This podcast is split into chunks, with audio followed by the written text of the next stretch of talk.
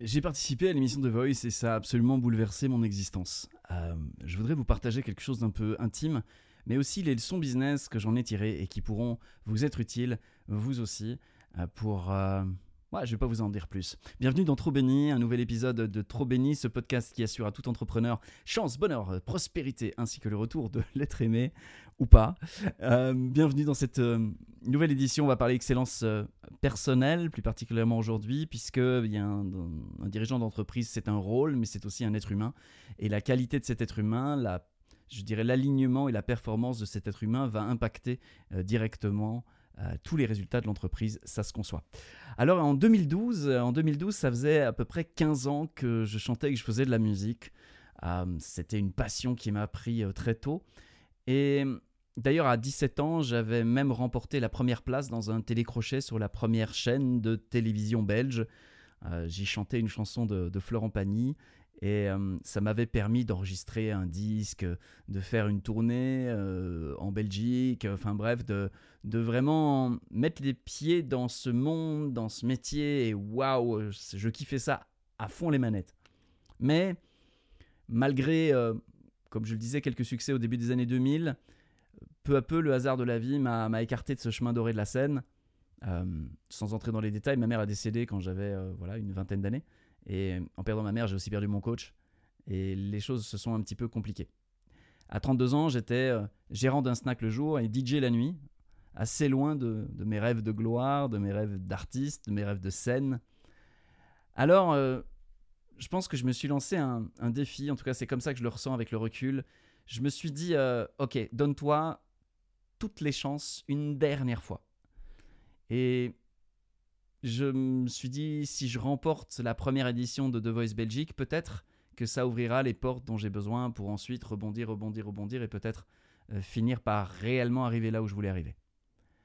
Je me suis aussi dit que si ça ne marchait pas, eh bien ce serait la dernière fois que je mettrais de l'énergie dans, dans cette aventure musicale, dans cette intention d'en faire un métier. Alors, je me suis inscrit, j'ai passé les fameuses auditions euh, à l'aveugle, j'ai eu deux fauteuils qui sont retournés, si je me souviens bien. Puis, puis les duels. Je suis passé in extremis.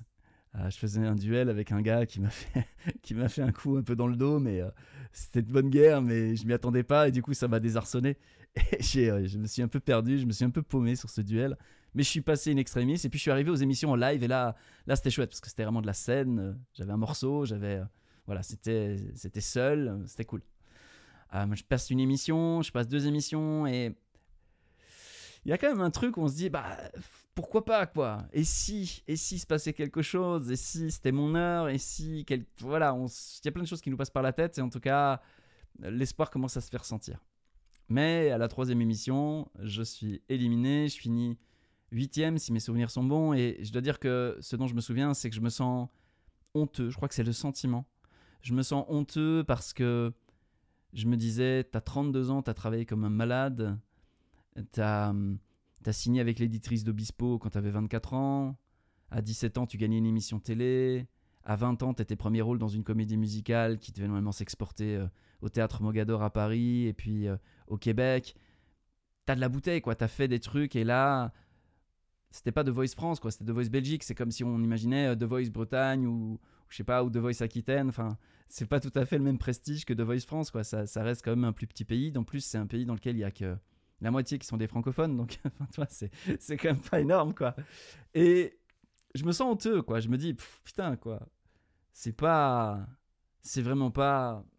C'est pas l'excellence, quoi. Seul, pour moi, il y avait que la première place qui comptait. Tout le reste était juste un échec.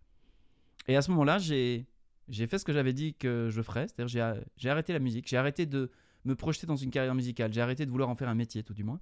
J'ai continué à faire un petit peu de musique pour le plaisir, mais j'ai arrêté de vouloir y investir ma vie et ma carrière. Alors, je savais que j'avais un certain talent, il m'avait été confirmé.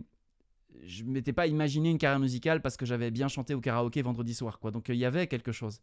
Mais je me suis rendu compte que j'étais pas assez bon pour faire partie de la petite poignée de ceux qui excellent et qui réellement peuvent en vivre euh, au niveau où moi je voulais. Alors c'est cette, cette, défaite en fait qui a fermé ce chapitre de ma première vie et je me suis concentré alors sur toute autre chose. Je me suis dit, bon sang, maintenant je veux savoir pourquoi. Il y a des gens qui réussissent et des gens qui échouent. je veux comprendre ce que les gens qui ont réussi dans la carrière musicale ont compris que moi, j'ai pas compris. Euh, je savais que c'était pas seulement une question de talent, euh, parce qu'il y avait des gens peut-être euh, moins talentueux, qui n'étaient pas auteurs, compositeurs, interprètes, qui n'avaient pas peut-être toutes les capacités qui étaient les miennes, et qui réussissaient bien mieux que moi.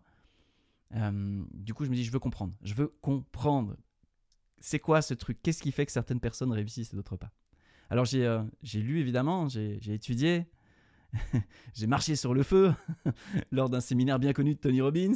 J'ai fait pas mal de trucs bizarres quand j'y repense, des trucs euh, ouais spéciaux quoi, des trucs euh, qu'on va pas forcément dire dans le grand public parce que voilà parce que c'est spécial, c'est pas c'est pas les trucs basiques du, du, développement personnel ou du développement d'entreprise. Ça m'a pris à peu près des années euh, mais petit à petit, j'ai testé, j'ai appliqué tout ce que j'apprenais, j'ai grandi aussi de toutes sortes d'expériences, j'ai affiné tout ça et je suis devenu un peu malgré moi une sorte de référence pour certains euh, qui sont venus me demander des conseils, qui sont venus me demander ok comment est-ce que je pourrais faire ça, comment est-ce que je pourrais faire ça et j'ai commencé simplement bah, à leur partager le fruit de mon expérience et le fruit de mon étude. Et peu à peu, ça s'est pas fait du jour au lendemain, mais j'ai j'ai réussi à réunir des centaines de personnes dans des programmes de coaching, euh, en ligne, en salle. Euh, j'ai conseillé les personnes euh, voilà, à, un assez bon niveau dans du, coaching, alors des choses plus, plus sur du conseil marketing digital, parce que j'avais cette expertise-là, mais aussi aujourd'hui et de plus en plus du coaching plutôt personnel avec un angle un peu, un peu particulier, un peu intuitif, on va dire ça comme ça. Je vous laisse lire entre les lignes. et étonnamment, bah, c'est dans ce domaine-là que j'ai peu à peu réussi à exceller. Euh, j'ai peu à peu réussi à gravir en tout cas les marches d'un certain succès que j'espérais franchir dans le domaine artistique et bah, ça ne s'est pas passé. Mais par contre, dans ce domaine-là, bah, les choses étaient assez fluides. J'avais la chance de coacher des personnes de plus en plus impactantes, avec des niveaux de plus en plus élevés, de rassembler de plus en plus de monde. Et, et dans la compréhension progressive en fait de ces mécanismes intérieurs qui génèrent des résultats spectaculaires, de fabuleux foirages ou juste rien. Et en appliquant ça à ma passion de toujours, qui était, euh, j'ai toujours aimé parler aux gens, leur transmettre des messages, les inspirer, c'est ce que je voulais faire comme auteur, compositeur, interprète. J'ai juste transféré ça ailleurs. Et en unissant les deux, à la fois cette compréhension progressive de ces mécanismes intérieurs, de ces stratégies, je dirais, de comportement, d'attitude et d'action, qui sont susceptibles de générer des résultats spectaculaires ou euh, de fabuleux foirages ou et c'est parfois bien pire, juste rien, eh bien en mélangeant cette compréhension-là et en l'appliquant à ma passion de toujours, la combinaison des deux m'a apporté aujourd'hui bien plus qu'une carrière de vedette dans la chanson. Probablement bien plus économiquement, à moins de faire partie de la toute petite poignée qui, elle, euh, voilà, roule en Porsche et euh, navigue en yacht, mais pour l'immense majorité des gens qui ont euh, un petit succès, c'est pas, ils roulent pas sur l'or du jour au lendemain pour autant. Donc financièrement, je pense que j'ai mieux gagné ma vie que je ne l'aurais fait en tant que vedette de la chanson, mais, mais aussi en termes d'enrichissement personnel, en termes d'expérience de vie, en termes de liberté. Euh, je ne suis euh, prisonnier de personne, d'aucun contrat, d'aucune maison de disque, hum, d'aucune pression, d'aucune sorte, de quelqu'un qui doit me presser comme un citron pour en tirer le jus, ce que vivent beaucoup d'artistes à très haut niveau, une grande pression. Donc finalement, je me dis, ben, j'ai euh, cette reconversion, cette réinvention, elle m'a plutôt bien réussi. Alors, dans ce podcast, je ne vais pas faire une conclusion du type suivez vos rêves, coûte que coûte, n'importe comment et jusqu'au bout. Parce que ce que mon expérience de vie m'a,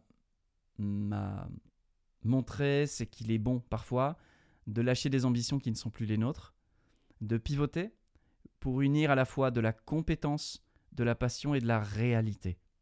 Compétence, passion et réalité.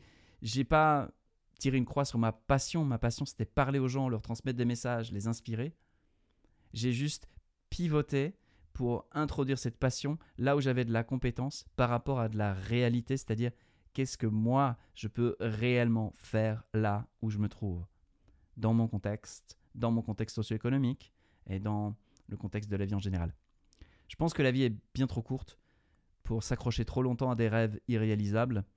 Je pense qu'aujourd'hui je referai les choses j'essaierai de raccourcir un tout petit peu le temps que j'ai passé à me taper la tête contre un mur qui était une impasse pour réaliser que peut-être j'avais un joli chemin qui m'attendait ailleurs, Alors ce podcast, il est dédié tout spécifiquement aux personnes qui sentent qu'elles ont besoin de se réinventer, de se reconvertir, que ce soit de se reconvertir vers une nouvelle cible de clientèle, euh, se reconvertir, se réinventer au niveau de leur offre, au niveau de leur positionnement, au niveau de leur, la façon dont ils se positionnent dans le tissu socio-économique aujourd'hui, de leur vision du monde, de leur tout ça. Je pense qu'en tant qu'entrepreneur, il y a des moments où on a vraiment besoin de réinventer un certain nombre d'éléments fondamentaux qui constituent notre entreprise.